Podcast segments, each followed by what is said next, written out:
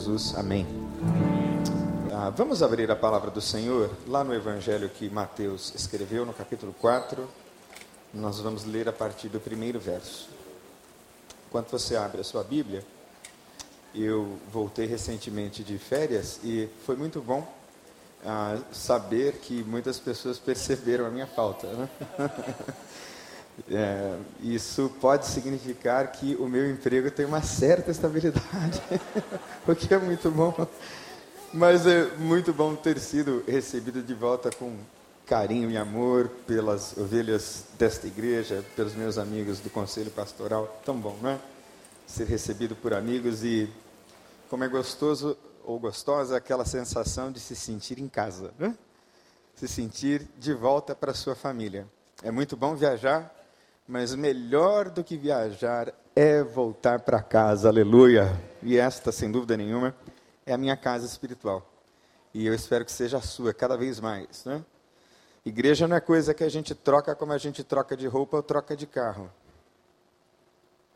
Quem concorda, diga amém. amém. Igreja é uma coisa que está viscerada, está né? Tá dentro da gente, está lá no fundo da nossa alma.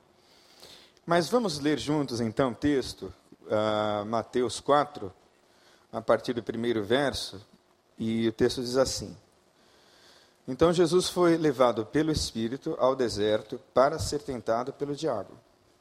Depois de jejuar quarenta dias e quarenta noites, teve fome. O tentador aproximou-se dele e disse: Se és filho de Deus, manda que essas pedras se transformem em pães. E Jesus respondeu: Está escrito, nem só de pão viverá o homem, mas de toda palavra que procede da boca de Deus. Então o diabo o levou à cidade santa, colocou na parte mais alta do templo e lhe disse: Se tu és o filho de Deus, joga-te daqui para baixo, porque está escrito: Ele dará ordens aos teus anjos a teu respeito, e com as mãos eles o segurarão, para que você não tropece em alguma pedra. Jesus, porém, lhe respondeu: também está escrito: Não ponha à prova o Senhor, o teu Deus. Depois o diabo o levou a um monte muito alto e mostrou-lhe todos os reinos do mundo e o seu esplendor. E lhe disse: Tudo isto te darei se prostrares e me adorares. Jesus então lhe disse: Retire-te, Satanás, pois está escrito: Adore o Senhor, o teu Deus, e só a ele preste culto. Então o diabo o deixou e os anjos vieram e o serviram. Vamos orar? Obrigado, Senhor, mais uma vez pela tua palavra. Este texto, Deus, é tão rico, tão cheio de lições e aplicações importantes para a vida cristã. E eu fiz alguma meditação sobre ele. E assim, portanto, eu te peço que o Senhor fale comigo, Deus, tanto quanto eu espero que o Senhor fale com o teu povo nesta manhã, no nome de Jesus.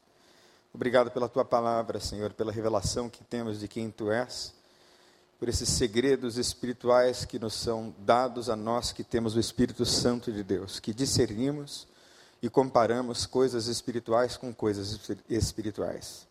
Bendizemos o teu nome, porque os nossos olhos estão abertos, de modo que enxergamos a realidade de maneira vívida, profunda, Senhor e temos um Deus na terra e uma esperança de vida eterna, Senhor. Aleluia. Fala conosco, é o que nós te pedimos, no nome de Jesus. Amém. É um texto muito interessante esse, porque se você ler no capítulo 3, Jesus é batizado. Ele vai até o Jordão e ele é batizado porque convinha cumprir toda a lei. Ora, Jesus não tem pecados para ser batizado, mas ele dá o exemplo. E ele é batizado no batismo de João. E porque Jesus é um filho obediente, no momento do seu batismo, ouve-se uma voz que vem dos céus, dizendo: Este é o meu filho amado em quem eu me comprazo, e desce sobre ele o Espírito Santo. E logo depois dele ter se batizado, aliás, se você não se batizou, procure hoje urgentemente um dos pastores e confirme a sua decisão no nome de Jesus. Se você um dia teve encontro com Cristo, o seu caminho é um só: o batismo. Mas logo depois dele ter tido essa experiência extraordinária, maravilhosa, o Espírito Santo o leva ao deserto para que ele seja então tentado. E diz a Bíblia que ele passou ali 40 dias e 40 noites e ao final teve fome. E eu acredito que este texto fala fundamentalmente sobre a questão do poder. Porque em todas as relações sociais existem e estão instauradas, inscritas relações de poder. Todas elas. Relações de poder e relações em termos de uma hierarquia. Aqueles que mandam e aqueles que obedecem. Os que mandam exercem poder e os que obedecem também exercem poder. Assim como os que desobedecem causam um efeito na questão do poder. Então há os que mandam e há aqueles que mandam nos que mandam. E há também aquele que manda em tudo e em todos, e que está sentado no trono de Deus, aleluia. Lá nós temos no trono de Deus os três poderes: o executivo, o legislativo e o judiciário. Eu gosto dessa figura jurídica quando eu olho para o trono de Deus, porque ele é o governador, ele é o legislador, ele é o rei, ele é o executor das leis, e ninguém pode contra o sumo poder, que é Deus e a visão de Deus assentado no trono. Mas todos nós estamos mediados por essa questão, a questão do poder. Há um líder na casa, e o líder, segundo a Bíblia, é o homem, e a mulher lhe deve submissão. Mas a insubmissão da mulher pode significar um verdadeiro inferno. Assim como um marido que não sabe liderar em amor, pode se tornar um déspota autoritário e produzir enormes infelicidades no âmbito familiar. Eu agora, nesse exato momento, estou num pedestal altamente poderoso, poderosíssimo, que é o púlpito de uma igreja. Nos foi dado o poder, nos foi dada autoridade para exercer o poder. E eu conversava com um amigo meu no carro ontem, e eu ouvi uma explicação muito simples sobre a diferença entre autoridade e poder, que é bem didática, bem simples, e eu acho que vai contribuir bastante para que você perceba a diferença. Um policial está investido de autoridade para multar. Um carro passa pelo sinal vermelho e ele pode, com as mãos, solicitar ao motorista que pare. Mas o motorista só para se quiser. O policial não tem poder para parar o carro. Ele tem autoridade para multar.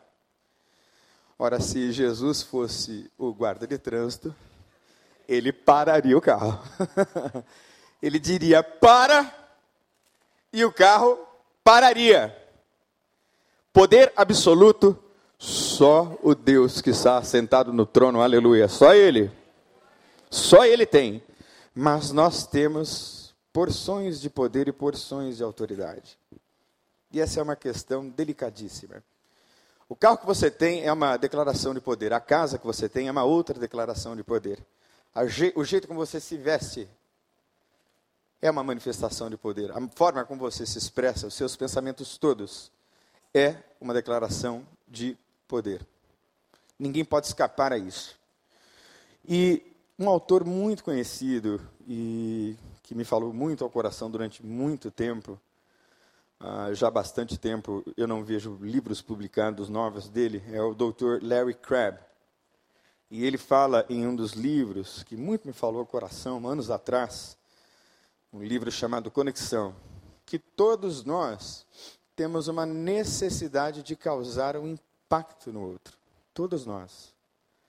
Nós temos uma necessidade profunda de despertarmos no outro admiração. Nós temos uma necessidade muito profunda, porque isto é amor, isto é amar. Aliás, hoje de manhã fui é, graciosamente surpreendido pela minha esposa, porque eu tenho deixado de propósito o meu cabelo crescer e parei de usar gel. Então ela me disse: Nossa, marido, ela me chama assim, marido. Nossa, marido, você está envelhecendo, está ficando mais bonito. E aí eu não disse, mas pensei, então eu era feio quando você se casou comigo, né? Mas eu vim assim, peito estufado para pregar, né? Porque foi ninguém menos que a minha mulher que me disse que eu continuo bonito, eu estou mais bonito ainda. Que declaração poderosa. Eu vou pedir a você que faça um exercício, e é um exercício importantíssimo. Eu gostaria que você fizesse, na medida do possível, se você conhece a pessoa, mesmo que você não conheça, que você fizesse um elogio positivo e sincero à pessoa que está ao seu lado. Vamos fazer isso? Faça agora.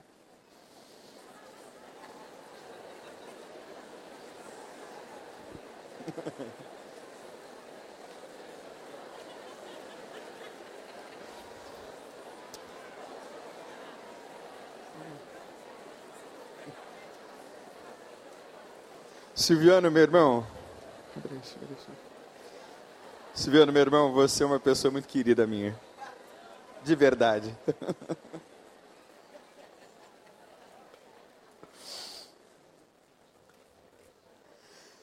Quem achou gostoso fazer isso? Levanta a mão assim, né? Quem achou gostoso receber um elogio assim? Levanta a mão. E na Bíblia o tempo todo nós entendemos que há poder nas palavras, né? Por que, que há poder nas palavras? Porque Jesus é a palavra encarnada. Ele é a palavra. Se você ler o primeiro capítulo de João, no primeiro verso, você vai ler exatamente isso: que Jesus é a palavra encarnada. Pela palavra de Deus os mundos foram criados. Então há poder nas palavras. Existem poder nas minhas palavras agora. Já. Mas nós temos três dimensões visíveis de poder que eu gostaria de citar aqui Lógico que nós temos muitas outras dimensões e muitas outras esferas, mas elas têm uma correlação com a tentação de Cristo, com o texto que nós acabamos de ler. E a primeira dimensão, a primeira esfera de poder tem a ver com o sistema financeiro, tem a ver com dinheiro e tem a ver com uma entidade que Jesus deu nome, que é um deus rival chamado Mamon. É tão sério que ele disse o seguinte: Ninguém pode servir a dois senhores, pois odiará um e amará o outro, ou se dedicará a um e desprezará o outro. Vocês não podem servir a Deus e a Mamon, ou a Deus e ao dinheiro. Não pode. São incompatíveis. Ou o dinheiro está a seu serviço, ou você está a serviço do dinheiro. E muita gente atrela a sua vida espiritual, a sua qualidade financeira. É de John Wesley a seguinte frase: A devoção a Deus diminui na mesma medida em que aumentam as riquezas. Então eu sempre faço a oração de Salomão. Deus não me dê muito para que eu venha esquecer de ti, e também não me dê muito pouco para que eu venha esquecer ou blasfemar do teu nome. Você acha que essa é uma oração sábia? Eu acredito firmemente que existem pessoas que sabem e podem ter dinheiro. Outras não sabem ter dinheiro e espero que nunca tenham dinheiro. Porque é terrível quando alguém que não sabe ter dinheiro, não pode ter dinheiro, tem dinheiro. Porque o dinheiro cede muito poder. E quem tem muito poder econômico tem muito poder de manipulação. Forte, fortíssimo. É a sedução que nós estamos vendo ao longo de séculos no nosso país, de exploração econômica. Tem uma orquestração espiritual maligna na gerência e na administração das finanças. E não é o dinheiro que é ruim, é o amor ao dinheiro. Pois muita gente tem feito das suas posses e do seu dinheiro, do seu patrimônio, o seu Deus.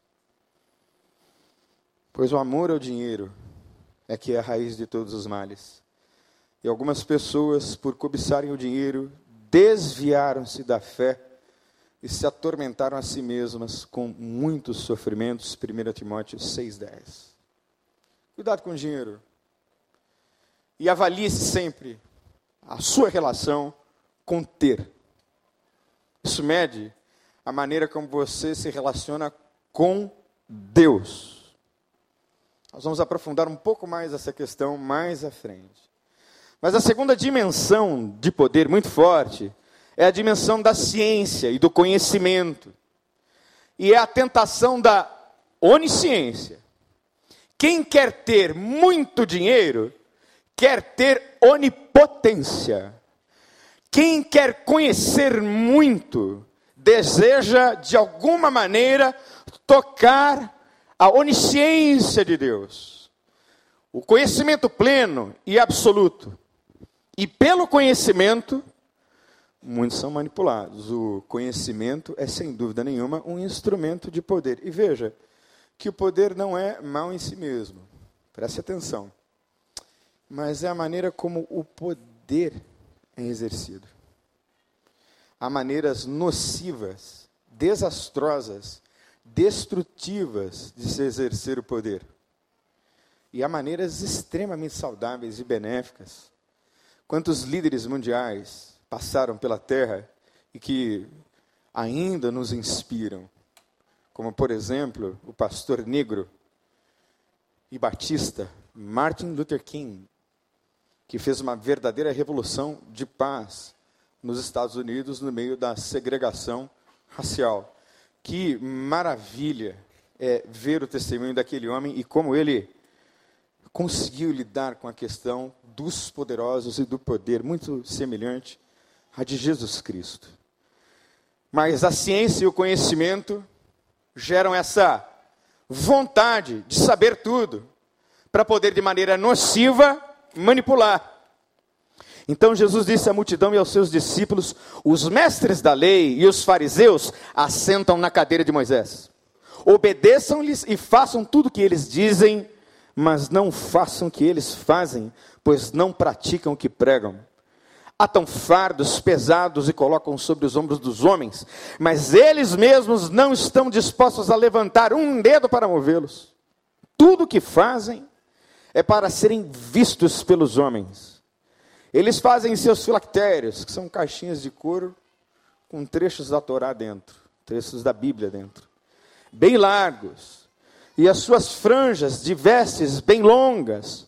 Gostam do lugar de honra nos banquetes e dos assentos mais importantes nas sinagogas, que era o principal lugar do conhecimento da sociedade judaica. Só os melhores chegavam a ser rabis. Era a maior honraria poder ser chamado de mestre naquela época. Portanto, Jesus rebate dizendo o seguinte: Mas vocês não devem ser chamados rabis. Um só é mestre de vocês, e todos vocês são irmãos. A ninguém chamem pai, porque vocês só têm um pai, aquele que está nos céus. Tampouco vocês devem ser chamados chefes, porque vocês têm um só chefe, o Cristo. E o maior entre vocês deverá ser vosso servo. Quem pode dizer aleluia? Nós somos chamados para servir, irmãos. O exercício do poder está a serviço do serviço. e não do poder. Essa é a natureza de Jesus. E a terceira dimensão, a terceira esfera de poder, são muitas outras, nós poderíamos falar de tantas, mas é muito presente na nossa sociedade hoje é a mídia. As mídias dão a sensação de onipresença. Eu fiz é, 5 mil amigos numa página de Facebook. 5 mil amigos? Eu acho difícil. Mas às vezes eu coloco alguma coisa são 600 likes, né?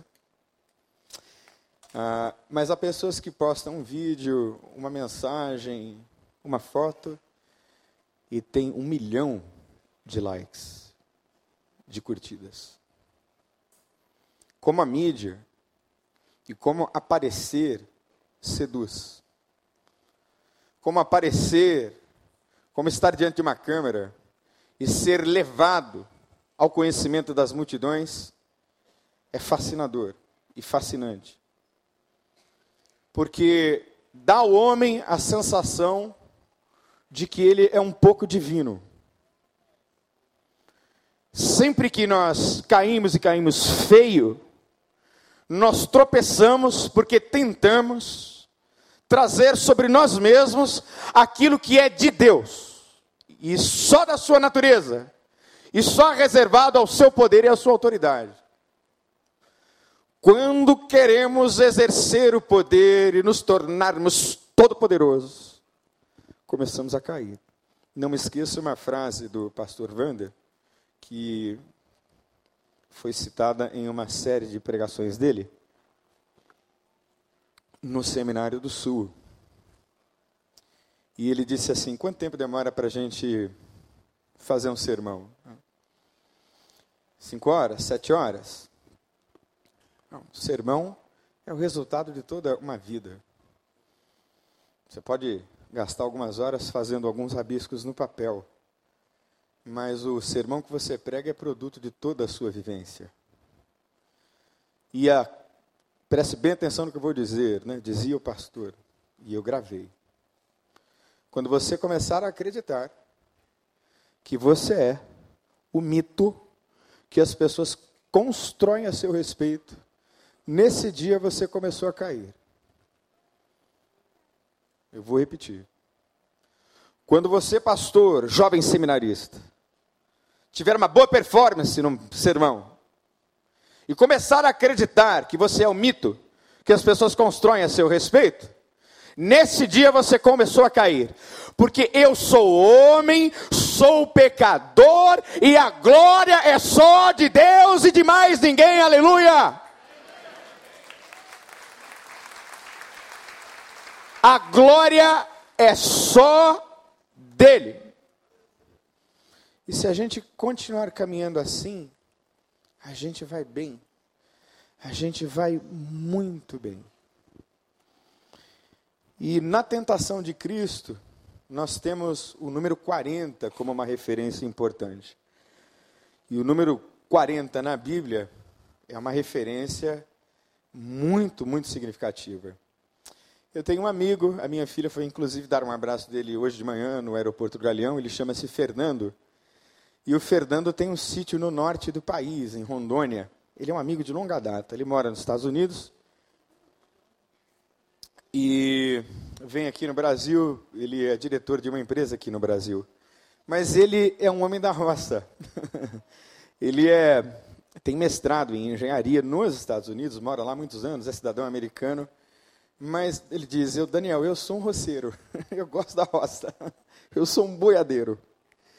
E ele me disse o seguinte, Daniel, ah, você sabe que o número 40 é realmente interessante, porque é um número que está ligado à purificação, tanto na Bíblia quanto para nós que cuidamos de gado.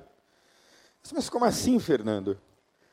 Você sabe que quando tem carrapato numa determinada área do pasto, a gente pega o gado, passa os medicamentos todos para matar o carrapato, mas a gente muda o gado de pastagem e a gente espera um mínimo de 40 dias, porque aqueles carrapatos que estão lá naquela região vão morrer de fome. Ou seja, a terra é purificada. E o número 40 na Bíblia está ligado à purificação e à preparação. São 40 dias e 40 noites do dilúvio. São 40 dias e 40 noites que Moisés passa no monte 40 anos foi o tempo da peregrinação no deserto. 40 dias foi que Jesus jejuou antes de começar o seu ministério. São 40 dias depois da ressurreição de Jesus que acontece a sua ascensão. E são 40 chicotadas, porque esse era um tipo de instrumento que Paulo levou, quatro vezes menos uma, de acordo com 2 Coríntios 11, 24. E o texto fala desse tempo de preparação em que Cristo está sendo tentado. Preste bem atenção no que eu vou dizer, que é muito interessante.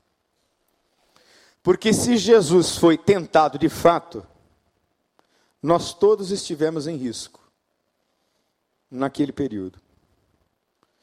Porque estas três tentativas e tratativas de Satanás são o ápice de todo um processo em que ele foi tentado de todas as formas possíveis e imagináveis durante 40 dias. E ele se guardou. Isso significa dizer, irmãos, que Deus poderia ter pecado. Há muito mais envolvido na cruz do que nós às vezes imaginamos e pensamos sobre. Porque ele foi tentado. E a cruz só pode ser legítima se ele foi tentado de fato.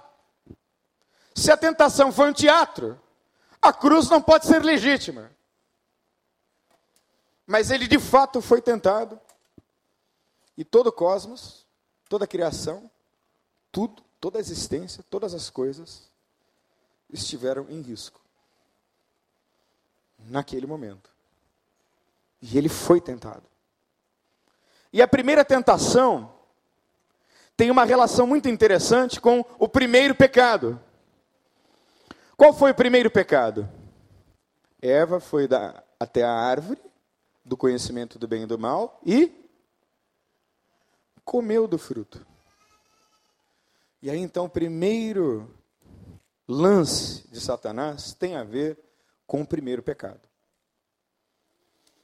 E tem a ver com um atalho, um caminho mais fácil que evitasse a cruz. Deixa eu lhe dizer uma coisa, meu irmão e irmã. No nome de Jesus, a maior tragédia que a igreja evangélica brasileira experimenta hoje, a coisa mais terrível e mais sorrateira, mais sutil e mais disfarçada, é que o evangelho que está sendo pregado em muitas congregações não é o evangelho da cruz. Não é. E quando isso acontece, nós temos cristãos mimados, que não suportam a tribulação, cristãos rasos, que se desviam de Deus quando uma doença lhes acomete. Chega em casa.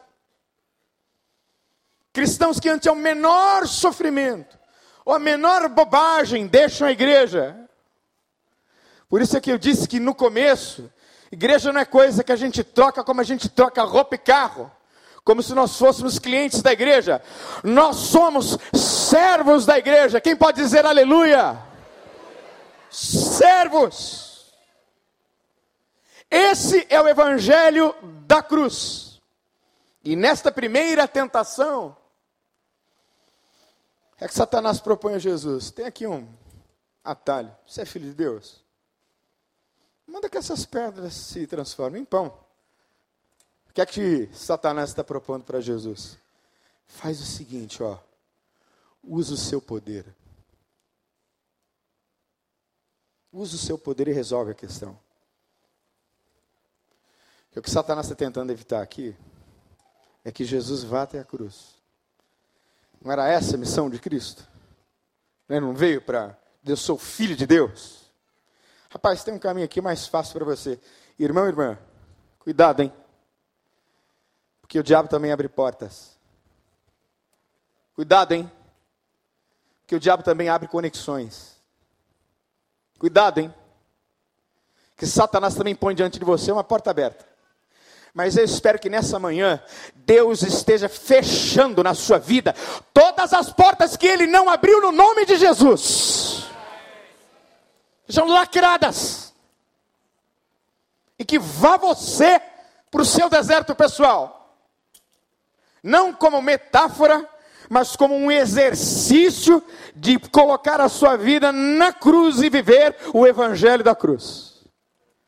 Prefiro continuar pobre ou morrer pobre, se for o caso, mas morrer na presença do meu Deus.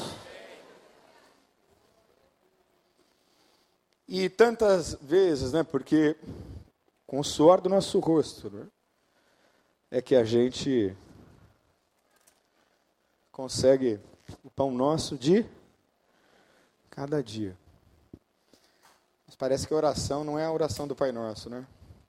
Me dá uma tonelada de pães para que eu possa guardar nos meus celeiros e ter pão para vender à vontade. Não é essa a oração do Pai Nosso. Pão nosso de cada dia nos dá hoje. Essa tentação, gente, de fazer dinheiro fácil, fazer dinheiro ilegal, fazer dinheiro desonesto, é uma tentação podre que muitos caem. E eu gostaria que não fosse assim com você. Não negocie a sua integridade, não negocie os seus valores, não negocie a sua santidade, porque o mundo espiritual está assistindo você. Eu espero que haja um brado nos céus a teu respeito. Vai aí o meu filho, a minha filha, em quem eu tenho alegria. Aleluia. Então, Jesus diz a ele: Nem só de pão viverá o homem, mas de toda palavra que procede.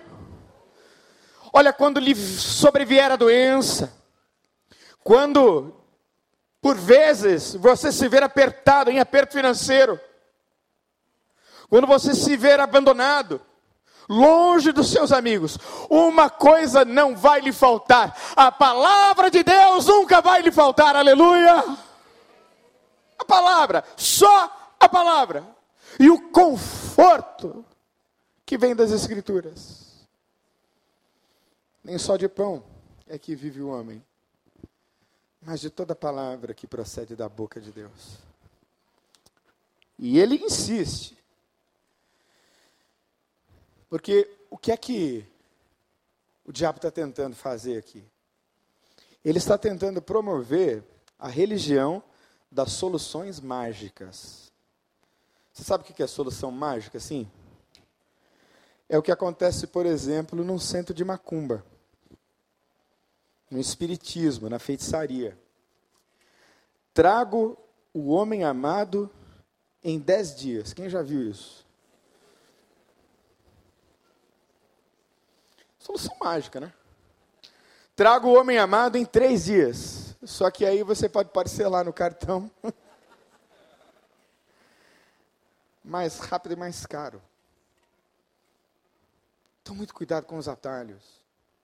Muito cuidado com este evangelho fácil. Não existe evangelho fácil. O evangelho fácil ou é poder de Deus, o poder dos homens, perdão, ou é poder de Satanás, como nós vamos ver aqui já já. A segunda tentação tem a ver com usar o poder de Deus e o poder da palavra de Deus. O que é que Satanás está sugerindo para Jesus? Use o poder de Deus. Use a palavra de Deus. Irmãos, a figura do falso profeta no Apocalipse é a figura de um grande erudito que conhece a palavra e manipula a palavra, mas enquanto manipula a palavra, torce as verdades bíblicas. Por isso, irmão, é que você deve se inscrever na escola bíblica dominical para você conhecer a Bíblia no nome de Jesus. Conhecer as Escrituras. Como é que Jesus reage frente às tentações? Com a palavra, mesmo quando a palavra é distorcida. Use o poder de Deus. Você não é filho de Deus? Então use o poder de Deus. E aí então o diabo o leva ao lugar mais alto, no pináculo do templo, onde passavam as pessoas mais importantes da religião, se joga daqui, todos verão as cenas, porque está escrito: aos teus anjos dará ordens a teu respeito para que não tropeças em alguma pedra. Você vai voar daqui. Vai ser uma cena midiática fantástica. E todos vão, de fato, se prostrar a você. O diabo usa a linguagem que lhe é própria, a linguagem do poder. Mas Jesus está o tempo todo abrindo mão do poder. Ele está o tempo todo abrindo mão de ser quem ele é. Ele está o tempo todo esvaziando-se de si mesmo. Ele está o tempo todo se revelando em fraqueza. São três os poderes, irmãos. Três: o poder de Deus, o poder dos homens e o poder das trevas. Estes três poderes, o tempo todo, influenciando a nossa existência. E os sistemas religiosos da época, como os de hoje, são os que estão por detrás de todos os outros poderes. Todos. A nossa sociedade ocidental está estruturada e organizada no paradigma judaico-cristão. Tudo nasceu a partir das escrituras. Mas uma outra religião, até os ateus, formaram e formam uma nova forma de crer. Religião. Os muçulmanos estão cada vez mais encrostados na sociedade, inaugurando uma nova religião. E essa nova religião é que impulsionam as catástrofes, as guerras, tudo que está por trás é uma justificativa religiosa. Então, use o poder de Deus. Irmão, eu espero que você nunca use o poder de Deus no sentido de manipular o poder de Deus. Mas que Deus manifeste o seu poder em graça e em amor através da sua vida, no nome de Jesus. Isso é diferente. Através de você. Em último lugar, a terceira tentação, Satanás faz uma proposta absurda ele diz assim: usa o meu poder. Usa o meu. Olha aqui, ó. Tudo isso te darei se prostrado me adorares. Vem para cá, que eu vou te dar tudo. Eu vou te entregar tudo nas tuas mãos. Vem para cá, que eu vou te fazer o grande monarca. Porque me foi dado, e foi dado mesmo. Olha, se alguma vez o diabo disse uma verdade, ele disse aqui. Porque Deus havia entregado a ele, e entregou a ele, este mundo, tal como ele está temporariamente, que é dele. Nós somos uma exceção.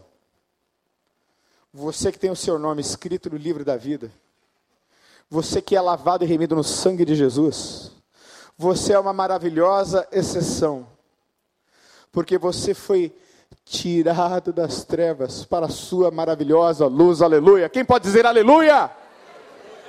Você foi tirado daí. E agora você é luz, luz desse mundo. E aí Jesus finalmente diz: não, agora chega. Porque ao Senhor teu Deus adorarás e somente a Ele prestarás culto. O que é que Jesus fez, irmãos? Jesus abriu mão do seu poder. Ele ofertou o seu poder. Jesus era totalmente Deus e totalmente homem. Mas ele abriu mão do seu poder. Eu quero finalizar lendo o texto que deixa isso de uma maneira muito clara. Preste atenção. Filipenses 2, versos de 5 a 11. Seja a atitude de vocês a mesma de Cristo Jesus, que, embora sendo Deus, não considerou que o ser igual a Deus era algo a que devia apegar-se, mas esvaziou-se a si mesmo, vindo a, ser servo, tornando-se semelhante aos homens. E sendo encontrado na forma humana, humilhou-se a si mesmo e foi obediente até a morte morte de cruz.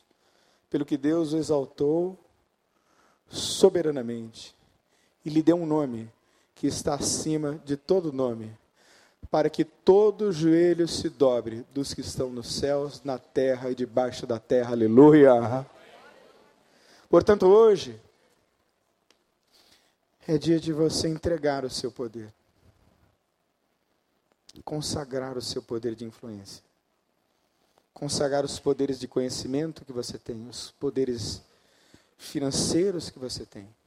E eu gostaria de orar com você hoje, agora, para fazer essa oração de entrega. Você pode fechar os olhos?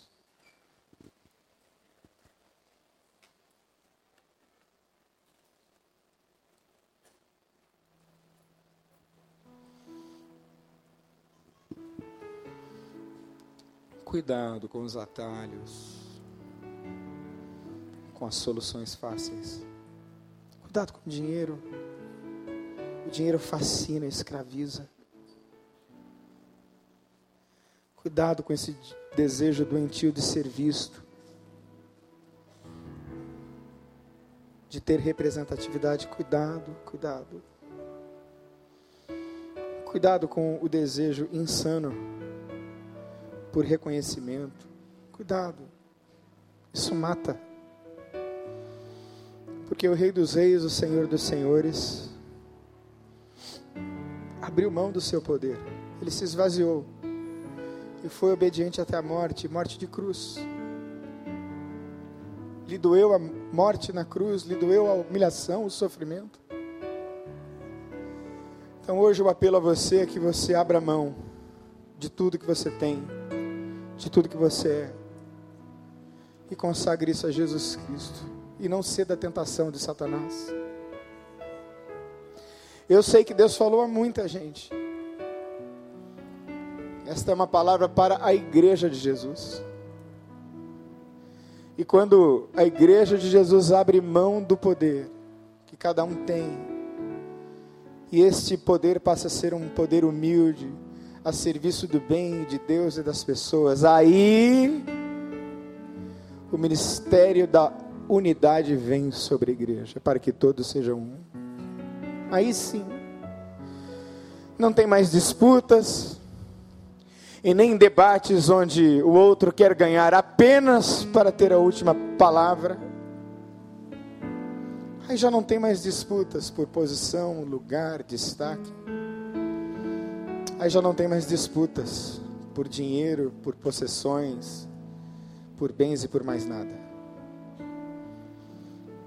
Aí há um esvaziamento de si.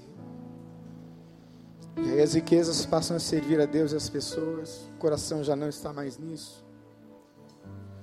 Aí é reino de Deus e não reino das trevas. Aí é reino de Deus e não imbecilidade humana. Aí é reino de Deus. E se Deus ministrou seu coração, querido, querida, nós vamos ficar de pé. Enquanto nós estivermos cantando essa canção, eu queria que você viesse aqui e fizesse uma rededicação da sua vida. Nesse ano que praticamente começa agora. Vamos ficar em pé.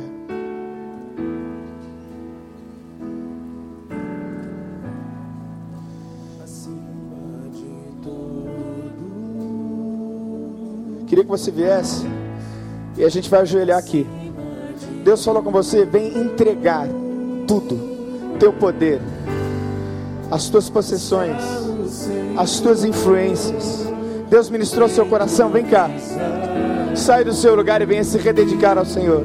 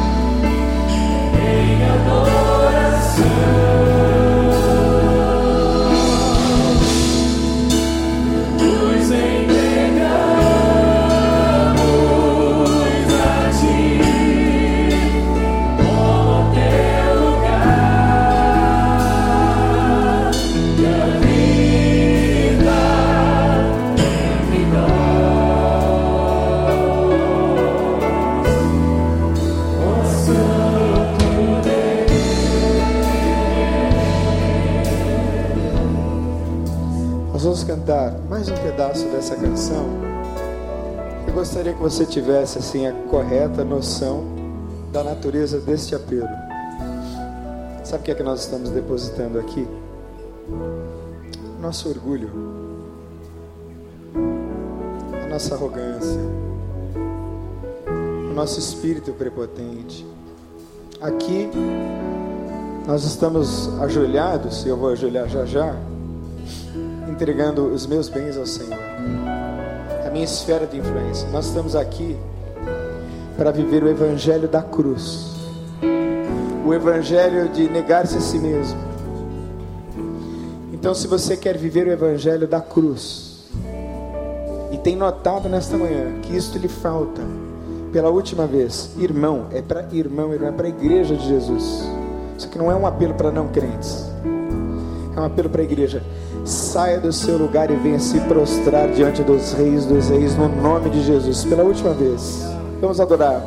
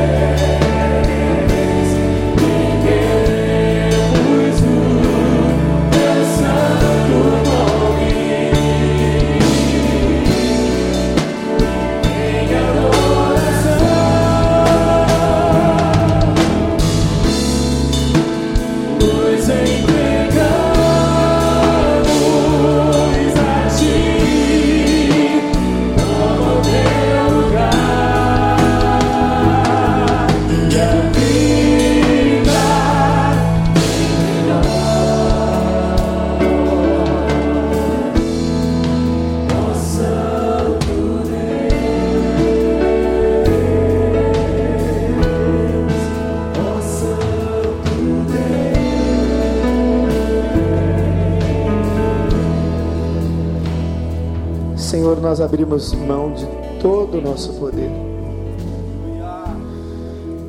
E ofertamos ao Senhor tudo que temos e tudo que somos, Senhor. Limpa-nos e purifica-nos como fizestes, ó Deus, na provação do povo pelo deserto, Senhor. Limpa-nos e apresenta-nos diante do Senhor mesmo, purificados nesta manhã pelo sangue de Jesus, ó Deus. Nós queremos te servir, ó Deus, com os nossos bens, habilidades, com o nosso conhecimento, com o nosso patrimônio. Sim, Senhor. Porque a vida passa, Senhor. Tudo passa. Mas aquele que faz a vontade do Senhor permanece para sempre. Aleluia, Senhor. Por isso bendizemos o teu nome nesta manhã. E queremos o evangelho da cruz. Ora, venha sobre nós o teu reino e seja feita a tua vontade. Glorificamos o teu nome, Senhor, pela tua palavra. Esta palavra que não volta vazia e que sempre, Senhor, nos traz o alimento. Louvamos o teu nome, Senhor, pela tua casa. Obrigado, Senhor, por esse lugar tão maravilhoso que o Senhor tem preparado para nós. E que o Senhor reine soberano sobre tudo e sobre todos. Até que venha Jesus Cristo e arrebate a sua igreja. Aleluia, Maranata, vem, Senhor Jesus. Bendizemos o teu nome, Senhor, e nos consagramos a ti. Neste nome maravilhoso, o nome de Jesus. Amém e amém. Glória a Deus. Você pode aplaudir ao Senhor.